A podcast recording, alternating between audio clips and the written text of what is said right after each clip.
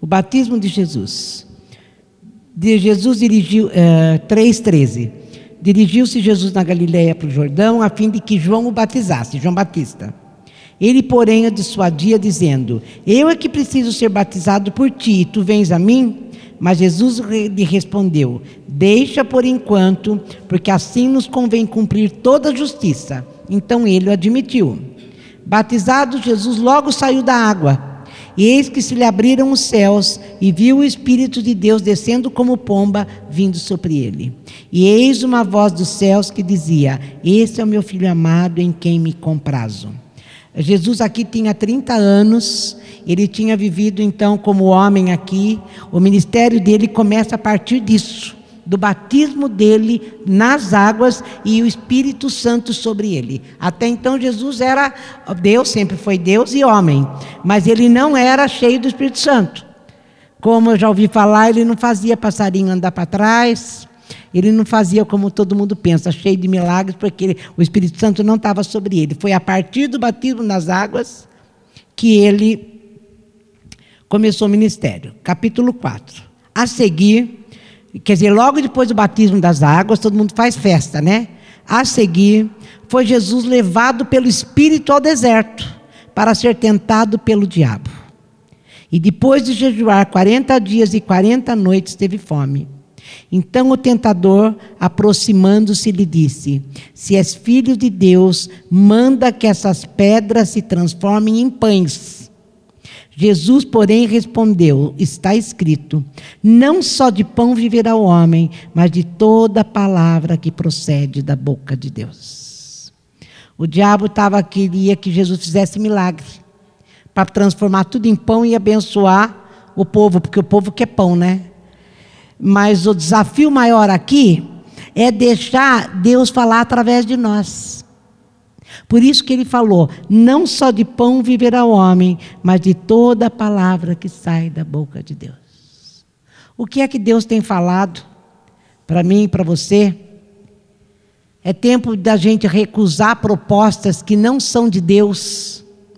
É tempo de a gente se abrir para escutar a palavra de Deus. Aquilo que sai da boca de Deus é palavra de Deus e não atrás de milagres, como o diabo queria que Jesus fizesse milagres. E Jesus falou: não, eu vou falar o que Deus fala. É tempo da igreja, da gente, ficar firme naquilo que Deus fala. Porque nós vamos ser muito tentados. Nós vamos ter muitas propostas. E a gente tem que recusar essas propostas que não vêm de Deus.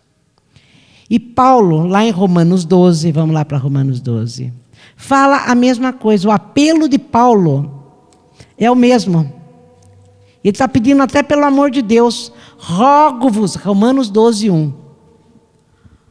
Rogo-vos, ele fala. Gente, pelo amor de Deus, rogo-vos. Mas no 13, no 13, 36, olha o que ele fala. Porque dele, ele está falando de Jesus. Porque dele, por meio dele, e para Ele são todas as coisas. A Ele, pois, a glória eternamente. Amém. E porque para Ele são todas as coisas, por meio dele e porque é dele, rogo-vos, pois, irmãos, que apresenteis o vosso corpo por sacrifício vivo, santo e agradável a Deus, que é o vosso culto racional. E não vos conformeis com esse século, mas transformai-vos pela renovação da vossa mente, para que experimenteis qual seja a boa, agradável e perfeita vontade de Deus. A verdadeira adoração a Deus é experimentar a boa, agradável e perfeita vontade de Deus. Paulo está falando a mesma coisa, que é tempo da gente experimentar a palavra que sai da boca de Deus. A mesma coisa que Jesus falou lá em Mateus 4. Renova a sua mente. Com o quê? Pela palavra. Transforma aquilo que está aqui dentro, que é coisa velha, e substitui pelo aquilo que Deus fala.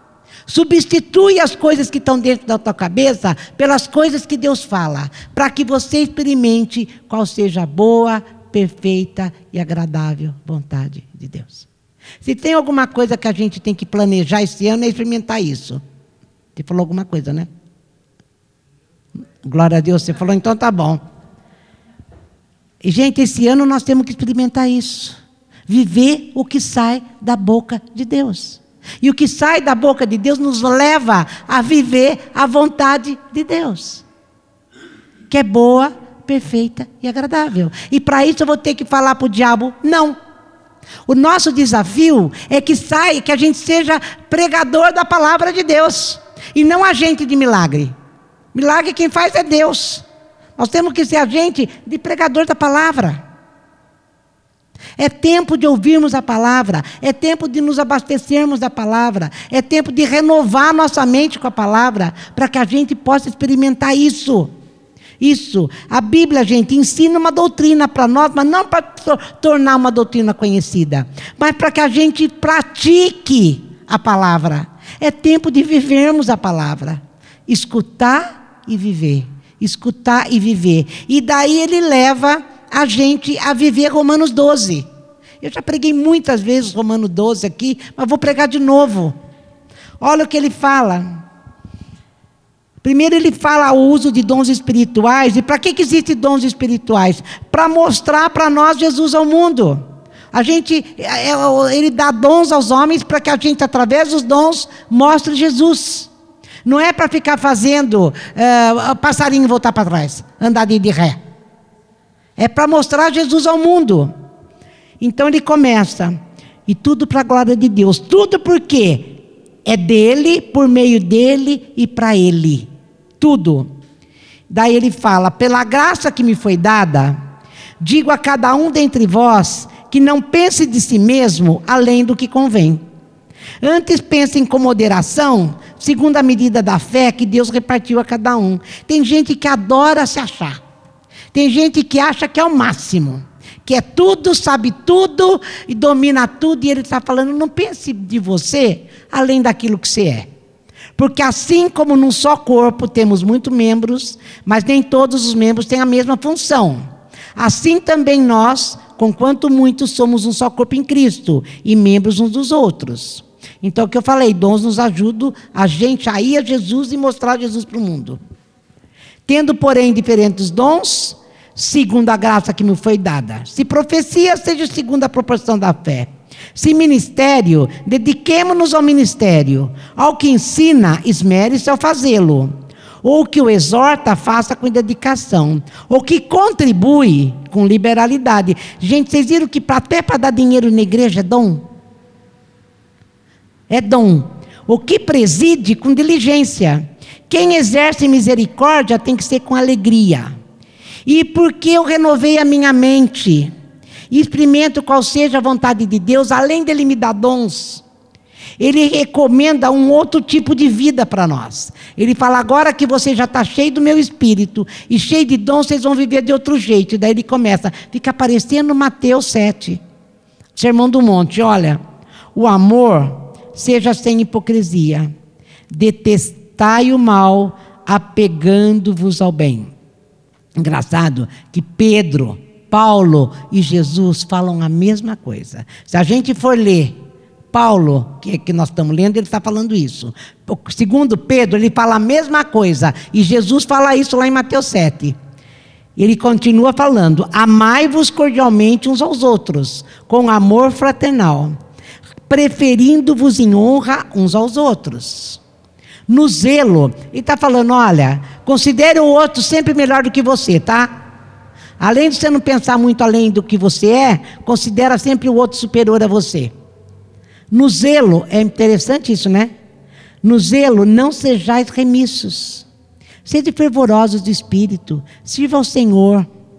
Regozijai-vos na esperança, sede pacientes na tribulação Olha que interessante.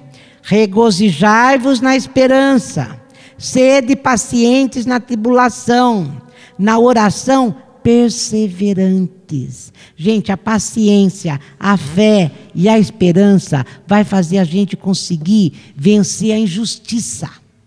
O mundo é injusto. As coisas não são fáceis. Vão estar cada vez pior. Mas como você renovou a sua mente e você vai no zelo não é remisso, você é fervoroso no espírito, você serve ao Senhor, você tem esperança, fé e perseverança, você vai vencer e suportar o mal que estão querendo te fazer. Você vai vencer. É, sabe aquele negócio? O bem sempre vence o mal? É isso que nós temos que fazer. O bem sempre vence o mal. Fé, esperança e perseverança. Você vai vencer a injustiça e você vai vencer aquilo que te machuca. Você vai fazer o bem ao invés de fazer o mal. É isso que ele está falando para mim e para você, né, Duda? Daí continua. Compartilhai as necessidades dos santos. Pratiquem a hospitalidade. Olha, abençoa o que vos perseguem. Abençoa e não amaldiçoa. Outro dia eu já falei isso, acho que foi o último culto meu aqui. Às vezes a gente não fala com a boca, mas no coração a gente fala: tomara que o cara se ferre. Aqui está falando que não é para fazer isso. Quem renovou a mente e está vivendo a vontade de Deus, não faz isso. Não faz isso. Alegrai-vos com os que se alegram, chora com os que choram, e tende o mesmo sentimento um para com os outros. Em lugar de ser desorgulhosos, condescendei com o que é humilde, não sejam sábios aos seus próprios olhos. Num trechinho de, acho que dez versículos, é a terceira vez que ele fala sobre isso, da pessoa se achar o máximo. De novo, olha, não sejam orgulhosos, não, ao lugar de seres orgulhosos, condescendei com o que é humilde e não seja sábio aos vossos próprios olhos. É isso que a gente tem visto aí fora. Muita gente se achando o máximo. Não torneis a ninguém mal por mal. Esforçai-vos por fazer o bem perante todos os homens. Gente, estou lendo tão lindo essas coisas que eu estou lendo, né? Como que a gente vai conseguir isso? Sim, porque quem é sábio aos seus próprios olhos, eu estou no versículo 17. 17. De Romanos 12. Romanos 12. É que você está na mensagem, né? É linda também. Aqui, inclusive, eu escrevi aqui, lê na mensagem, mas eu nem trouxe a mensagem, tá? É que esse aqui também está diferente. É. no 17. Não torneis a ninguém mal por mal, esforça de fazer o bem perante todos os homens. Se possível, e eu perguntei, como gente que a gente faz isso? Só que a gente renovou a mente e está cheio do Espírito Santo. A gente acabou de ser batizado no Espírito Santo, né? Como Jesus foi lá. Vai ser tentado pelo diabo e ele venceu. E ele venceu. Tu disse que tem uma pregação, eu acho que foi o Antônio Carlos Costa que falou que depois da queda, a gente perdeu o livre-arbítrio. O livre-arbítrio é você poder dizer não ou poder dizer sim. Porque o que, que acontece com a queda? A gente, todo mundo agora só quer fazer o mal. Só cheio do espírito para a gente poder falar não para o mal. Só cheio do espírito que a gente vai vencer e vai fazer a vontade de Deus. Na carne a gente não faz. Na raça, na força do braço, não faz. Não faz. Não vos vingueis a vós mesmos, amados, mas dai lugar à ira, porque está escrito: A mim me pertence a vingança, eu é que retribuirei o Senhor. Pelo contrário, se o teu inimigo tiver fome, dá-lhe de comer. Se tiver sede, dá-lhe de beber, porque fazendo isso, amontoará brasas vivas sobre a tua cabeça. Já pensou brasa viva em cima da cabeça do teu inimigo? Lembrando o tempo todo que ele está errado. Lembrando o tempo todo que ele não podia estar tá fazendo o que ele está fazendo. Lembrando o tempo todo que ele, do jeito que ele está fazendo, ele não vai conseguir fazer nada certo? E como é que a gente faz isso? Tornando o meu inimigo um amigo. É oferecer a minha mão, é oferecer meu coração, é eu orar e falar para ele: é só Deus. É só Deus. E amar, acabei de ler aqui: ama quem te persegue. Ama teu inimigo. Dá água para o teu inimigo. Gente, como que a gente consegue isso? Você consegue? Não, né? Ninguém consegue. Ninguém consegue. Na, como eu falei, no braço, na raça, ninguém consegue. Não te deixes vencer do mal, mas vence o mal com o bem. Daí ele fala no capítulo 13, igualzinho Pedro, para a gente ser submisso, sujeito à autoridade. E ele fala que não tem autoridade que não procede de Deus, que desobedecer à autoridade é igual a desobedecer a Deus. E ele continua falando.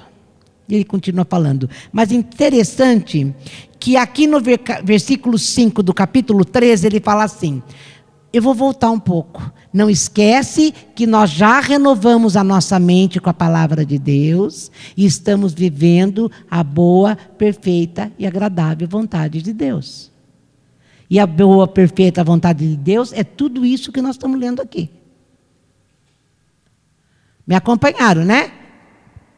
Aqui no 5 ele fala assim: é necessário que estejais sujeitos à autoridade, ele está falando não somente por causa do temor da punição, mas também por dever da consciência. Às vezes a gente não faz coisa errada com medo da, de, de ser castigado, mas não é o que está acontecendo aqui. Quando você experimenta a boa, perfeita e agradável vontade de Deus, é porque você tem um novo coração e habita em você o Espírito Santo. E você não é que você não faz mais porque você tem medo de ser castigado. Você não faz mais porque você não quer mais fazer. Deu para entender? Você não quer mais fazer. É bem diferente. Não é que você não quer ser castigado, você não quer mais. Eu, porque por meio dele, para ele, por ele são todas as coisas. E eu agora vivo de um outro jeito. E porque eu vivo de um outro jeito, eu não vou fazer. Porque é assim que Jesus vive. É disso que ele está falando. E ele continua falando do que o amor ao próximo é o cumprimento da lei, que se porque quem ama não mata, não rouba, não persegue, não faz nada errado. E eu gosto muito de agora eu, que eu vou ler do 11 ao 14. Digo isso a vós outros que conheceis o tempo. Já é hora de vos despertardes do sono, porque a nossa salvação está agora mais perto do que quando no princípio nós cremos. Vai alta noite, vem chegando o dia, deixemos, pois, as obras das trevas e revistamo-nos das, das armas da luz, que é aquilo que está no 13. Andemos dignamente como em pleno dia, não em orgias, bebedices, não em pudicícias, dissoluções, não em contendas e ciúmes mas revestivos, se encha do Espírito Santo, ele está falando. Se revestivos do Senhor Jesus Cristo e nada disponhais para a carne no, tocanto, no tocante às suas concupiscências. Como está lá em Gálatas, aquele que se deixa viver, se encher do Espírito Santo, não satisfaz os desejos da carne. Porque ontem o Carlos ainda falava, o problema nosso são os nossos desejos. Mas quando você está cheio do Espírito Santo e cheio da palavra de Deus, porque você renovou a tua mente com a palavra de Deus, você vai ser guiado agora por uma outra lei, que é a lei do Espírito. E a lei do Espírito faz você desejar o que Cristo deseja. Você faz desejar o que a palavra de Deus te ensina, aquilo que sai da boca de Deus. E tudo isso aqui saiu da boca de Deus. A Bíblia foi escrita por homens, mas foi tudo da boca de Deus. E se a Bíblia está dizendo isso para nós, é porque é isso que Ele espera que a gente viva. A gente está muito atrás de pão. E Jesus está falando: é melhor vivermos do que sai da minha boca, diz o Senhor. Esse é o pão que nós temos que comer. Essa é a comida que nós temos que comer. E como é que eu faço para vencer a injustiça mesmo? Vou ler de novo. Fé, esperança e perseverança. Fé, esperança e perseverança vai fazer com que a gente vença a injustiça, vai fazer com que eu suporte o mal agindo bem, distribuindo bem, amando quando eu sou odiado, orando quando me perseguem, dando água e pão para o meu inimigo. É assim que nós vamos vencer. É essa a proposta de Deus para nós na vida. Você quer que o seu 2019 seja bom? Viva isso. Senhor, esse é o seu projeto de vida? Esse vai ser meu projeto para 2019. Quero viver o que sai da tua boca. Quero viver do jeitinho que o Senhor disse que eu teria uma outra vida. E, gente, mas olha que o, o, o bom disso é que ele não faz, ele não exige de você aquilo que ele não te capacita. Antes que ele dissesse para nós sobre a nova vida, veio ele falou dos dons. Ele deu dons aos homens para que a gente conseguisse ser como Jesus. Que está do versículo 3 ao versículo 8. A gente que pensa que a gente consegue fazer alguma coisa do nosso jeito. Até para distribuir dinheiro, está falando. Até para pregar com diligência é Ele. Até para exercer misericórdia com alegria. Olha que interessante. A gente acha que a misericórdia é um dom nosso. É algo que é nato nosso, eu nasci assim, bonzinho assim. Que nada, você tem misericórdia das pessoas, olha aqui, ó. Vem dele, é dom dele. É dom dele, ele que te deu. Ele que te deu para que você marcasse aqui na terra a presença de Cristo. É isso que ele está falando. Tudo que, ele, que nós temos que ser, ele nos capacitou a ser. Então ninguém tem desculpa. Né, Reginaldo? Ele fala aqui, puxa, mas você vai pregar de novo, hoje você vai dar dura de novo? Eu falei, é, não não, não dando dura. Estou falando o que a Bíblia fala, né? Até para sermos alguma coisa diferente do que somos, vem dele.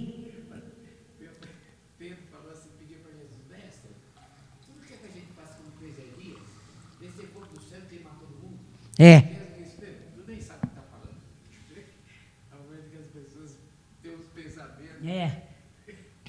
Vou cortar a orelha do, do, do soldado. Gente, então é tempo disso, de vivermos o que sai da boca de Deus. Essa é a obrigação nossa. Aquele que preside, faça com, com diligência.